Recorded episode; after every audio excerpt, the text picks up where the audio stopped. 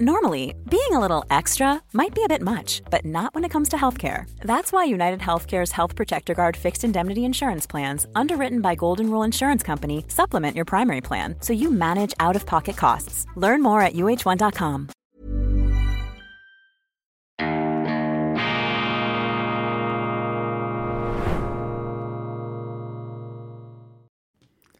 Grüezi miteinander, ganz herzlich willkommen und einen wunderschönen guten Morgen, meine sehr verehrten Damen und Herren, liebe Freunde. Ich begrüße Sie zur schweizerischen Ausgabe von Weltwoche Daily, die andere Sicht, unabhängig, kritisch, gut gelaunt am Donnerstag, dem 22. Juni 2023. Heute ist Weltwoche-Tag, gleich der Hinweis auf die neue gedruckte Flaggschiff-Ausgabe. Doch zuerst eine Mitteilung in eigener Sache.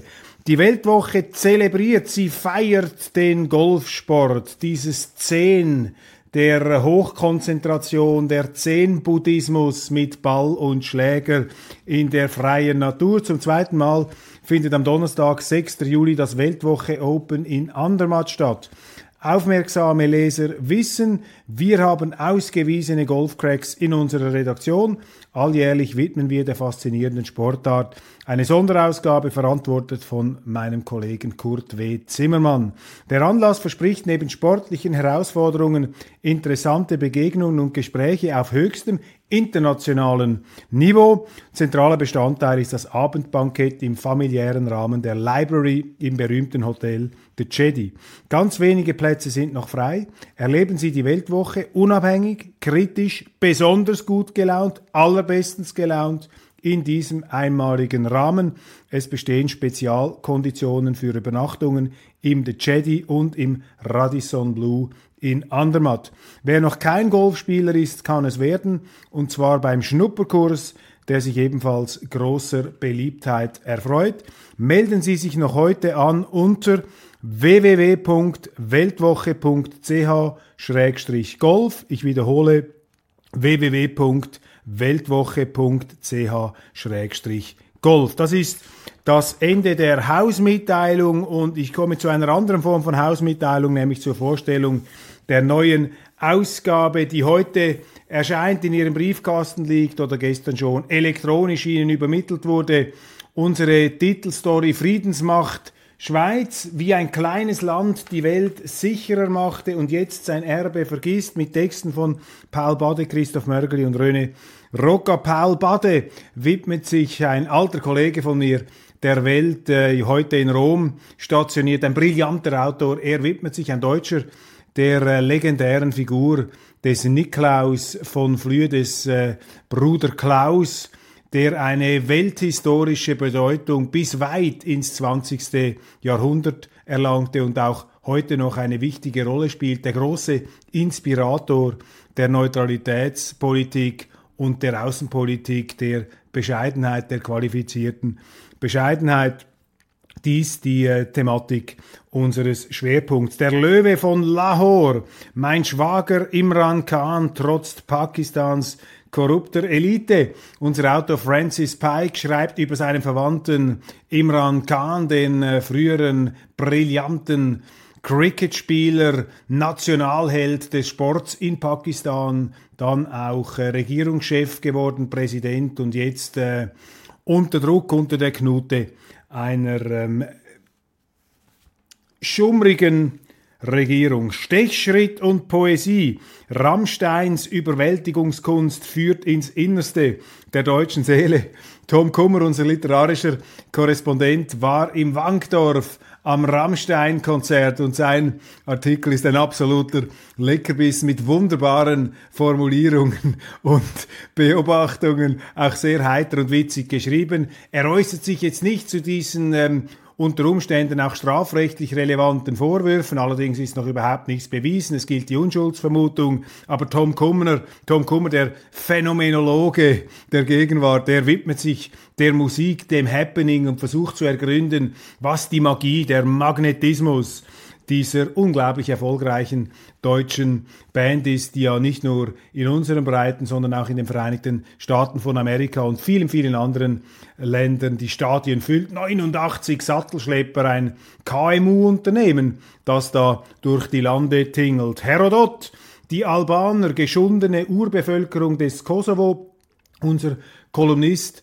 widerspricht der Darstellung, dass ähm, dass äh, der Kosovo die Wiege Serbiens sei und zu Serbien gehöre. Ganz im Gegenteil, dies das Argument von Herodot.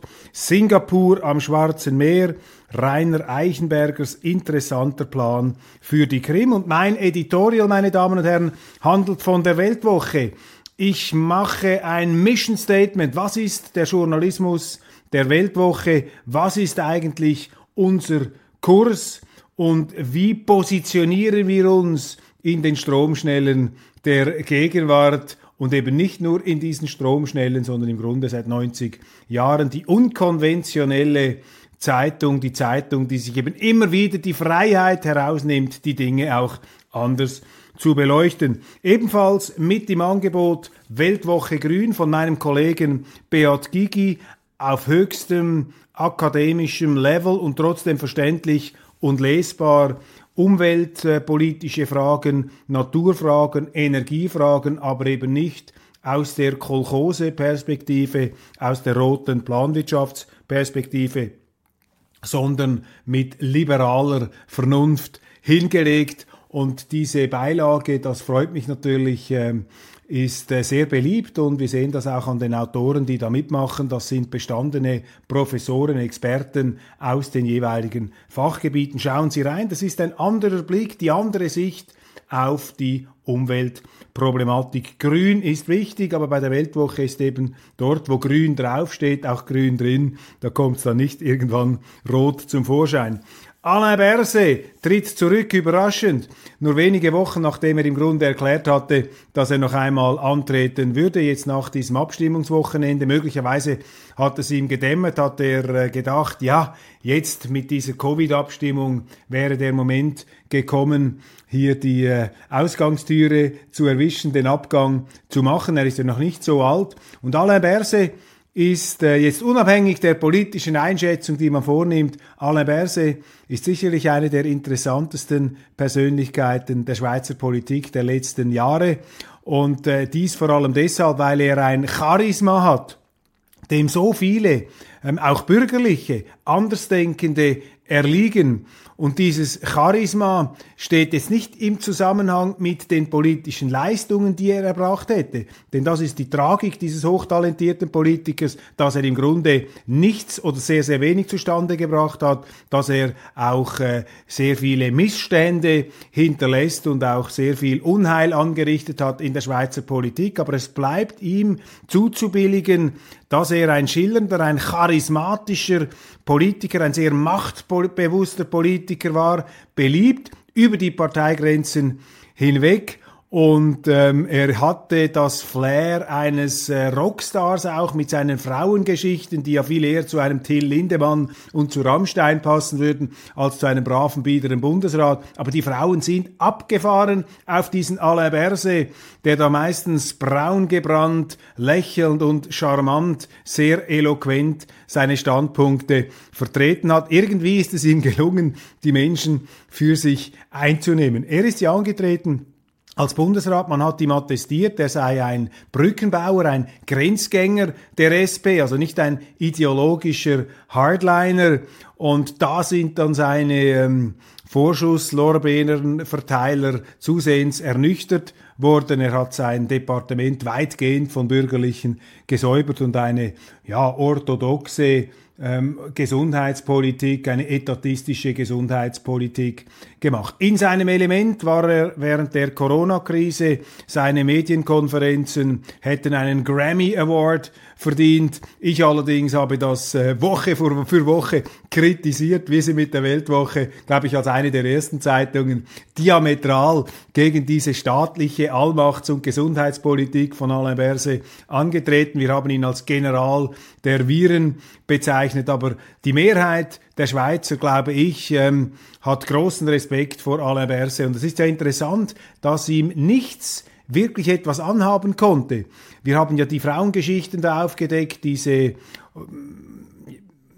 schummrigen, äh, etwas zwielichtigen äh, Vorgänge da im Umfeld dieses ähm, Bundesrates. Aber das ist von ihm abgetropft. Nicht ganz abgetropft, er hat doch etwas abbekommen, sein Strahlglanz hat gelitten, er ist dann nicht mehr wie ein äh, Moses durchs Wasser gelaufen, sozusagen die Ozeane haben, dann, haben sich da nicht automatisch vor ihm geteilt, aber insgesamt äh, hat er das doch gut überstanden. Und zuletzt dann diese überraschende Wolte, als er im Ukraine-Krieg äh, die Kriegsrausch-Fraktion ähm, plötzlich auf dem falschen Fuß erwischte, viele seiner linken Gesinnungsgenossen und da zum Frieden gemahnt hat auf der Linie einer SVP. Und das wurde auch von mir weithin interpretiert als der Versuch, ähm, hier wieder Mehrheiten aufzubauen mit Blick auf die nächsten Bundesratswahlen. Jetzt tritt er ab.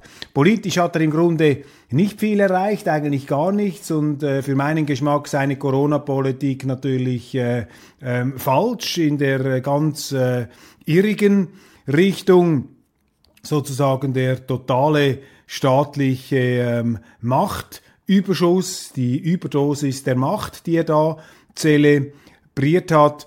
Ähm, politisch hat er nicht viel erreicht, charismatisch, persönlichkeitsmäßig gehört er zu den schillernden Figuren im Bundesrat, aber die Affären im Zusammenhang mit ähm, Corona sind noch nicht ausgestanden. Es gibt ja da immer noch Untersuchungen zum Doppelpassspiel zwischen Alain Berset und Mark Walter, dem CEO von Ringier, wie da das äh, Innendepartement und der Großverlag sich sozusagen als kommunizierende Röhren gebärdet haben. Gut möglich, dass auch äh, Berse äh, mit Blick auf diese möglichen Abgründe jetzt gesagt hat, äh, die Reißleine ist zu ziehen. Er ist ja noch nicht alt, ein unvollendeter, einer, der auch auf Vorrat auf Vorrat massiv ähm, gelobt wurde, aber dann am Schluss eben doch nicht das erfüllt hat, was man sich von ihm versprochen hat. Nun, die totale Häme, die jetzt vielleicht auch äh, aus gewissen Kreisen über ihn her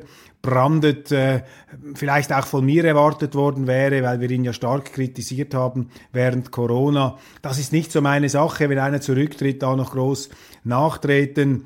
Ich finde äh, Berse eine interessante Figur. Und das ist jetzt nicht eine politische Qualifikation oder ein Werturteil, sondern interessant eben vom Typ her ein nicht ähm, stromlinienförmiger Schweizer Bundesrat, auch als SP-Politiker schwierig einzuordnen, aber am Ende des Tages sehr, sehr machtbewusst und natürlich links, aber eben ein Linker, der sich so verkaufen konnte, dass ihm auch die Bürgerlichen gefolgt sind und dann sein spezielles Fluidum, seine spezielle Ausstrahlung auf Frauen das durchschauen wir Männer ja nicht, was dort für eine chemische Reaktion stattfindet. Aber auch in diesem Bereich scheint er gepunktet zu haben. Und fliegen konnte er ja auch noch. Er ist ja in eine NATO-Patrouille hineingeflogen in Frankreich. Also fast nichts ist ihm da erspart geblieben. Während Corona der absolute Superstar der Medien, dann eine relativ rasche Entzauberung. Jetzt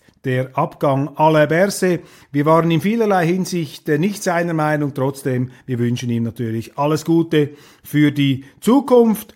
Und ähm, interessant wird zu sehen sein, was da alles noch an Dunkelkammern geöffnet wird in der, ähm, in der ganzen äh, Abteilung dieses Politikers.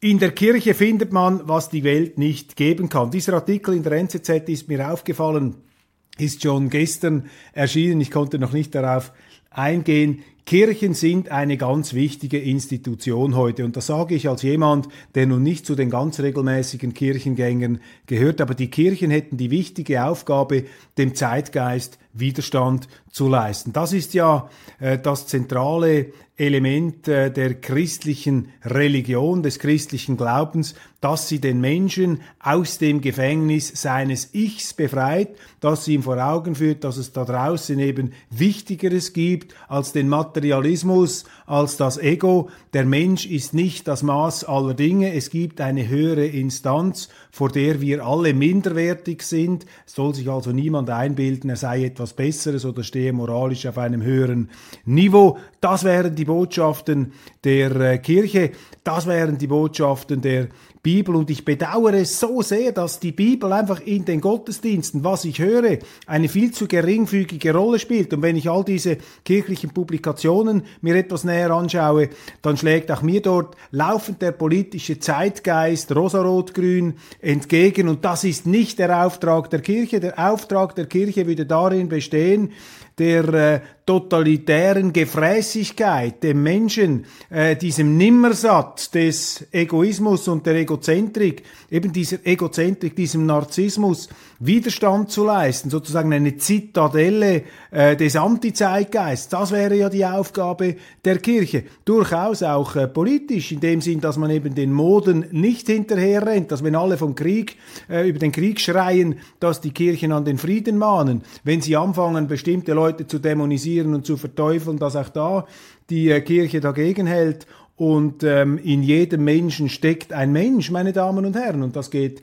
zwischendurch vergessen. Übrigens auch in jedem russischen Präsidenten steckt ein Mensch. Und es ist unsere Aufgabe, uns mit diesem Menschen auch auseinanderzusetzen, ehrlich auseinanderzusetzen, seine Motive zu prüfen und überhaupt nur bereit zu sein, seine Motive anzuhören. Nichts davon ist heute zu spüren. Das alles könnte auf der Grundlage der Bibel eine Aufgabe der Kirchen sein. Und mein Appell geht in die Richtung, ich würde heute Theologie studieren. Ich finde das ein massiv unterschätztes Fach. Und alle Theologen, die da draußen zuhören, ich möchte Sie ermuntern, halten Sie an Ihrer Botschaft fest, gehen Sie in die Schrift hinein, bleiben Sie bei der christlichen Botschaft, das Christentum ist etwas vom allerfaszinierendsten und wertvollsten, was die Menschen erfunden haben, sage ich als einer, der ziemlich agnostisch erzogen wurde.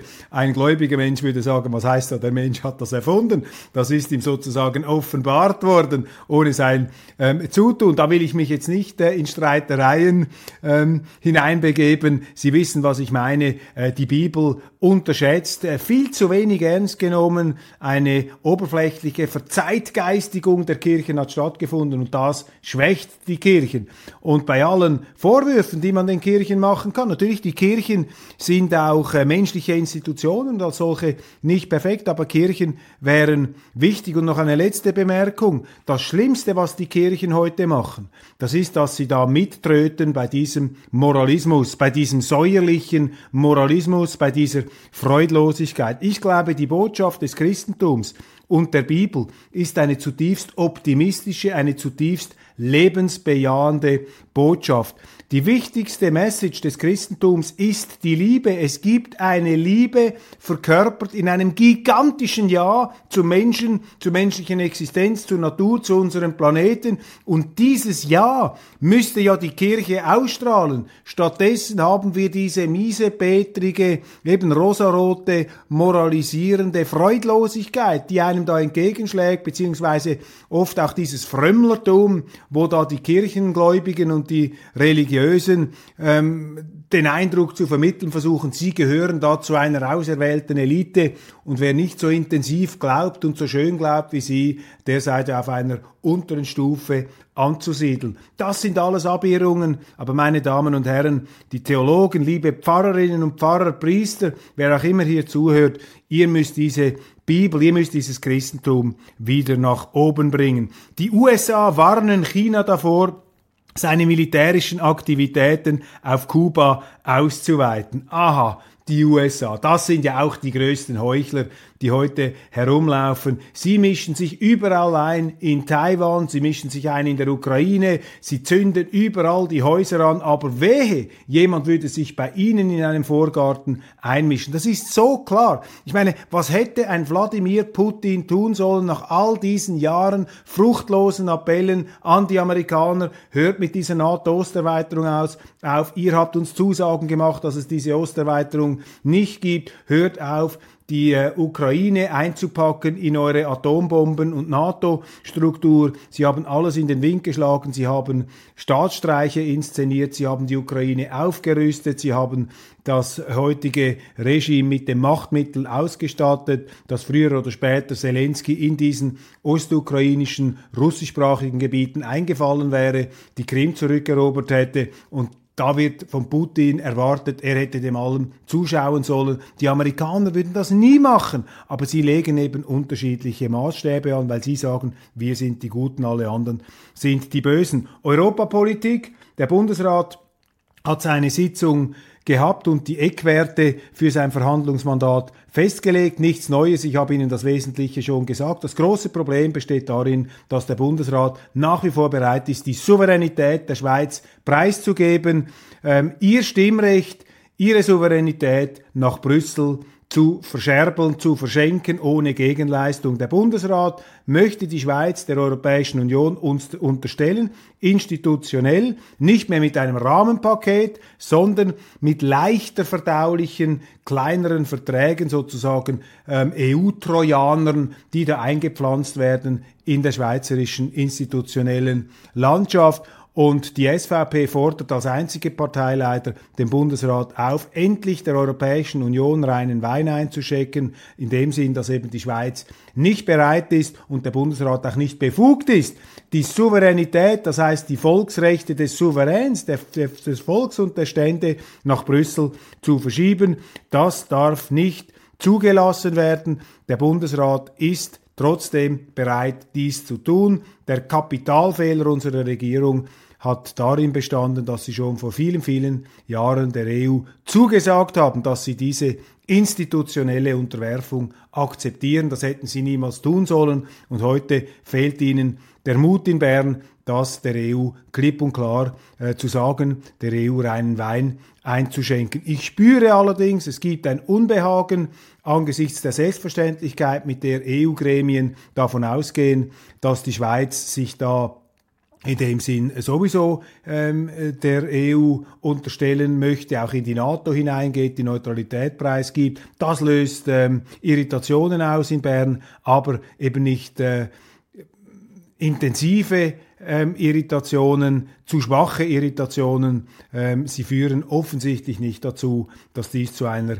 ähm, zu einem Gegensteuern zu einer äh, kontrapunktischen, zu einer Besinnung führen würde auf Seiten unserer Landesregierung. Ja, das war's von äh, Weltwoche Daily Schweiz für heute. Ich danke Ihnen ganz, ganz herzlich für die Aufmerksamkeit und freue mich, wenn Sie auch in der internationalen Ausgabe dann gleich dabei sind.